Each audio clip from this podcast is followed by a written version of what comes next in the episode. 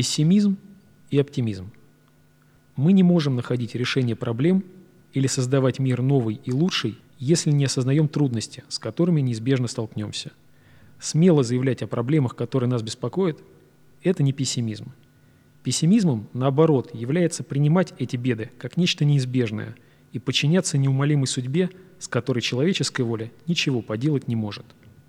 Мы питаем абсолютную веру в человеческие потенциалы, которые в большинстве случаев спят, и весь вопрос в их пробуждении. Точно так же, имея представление о циклах истории, мы знаем, что когда закончится один период, смутный и полный насилия, в котором духовные ценности спят, а материальные стремления преобладают, придет другой период, в который возродятся здравый смысл и чувство братства, скрытые сегодня от людей.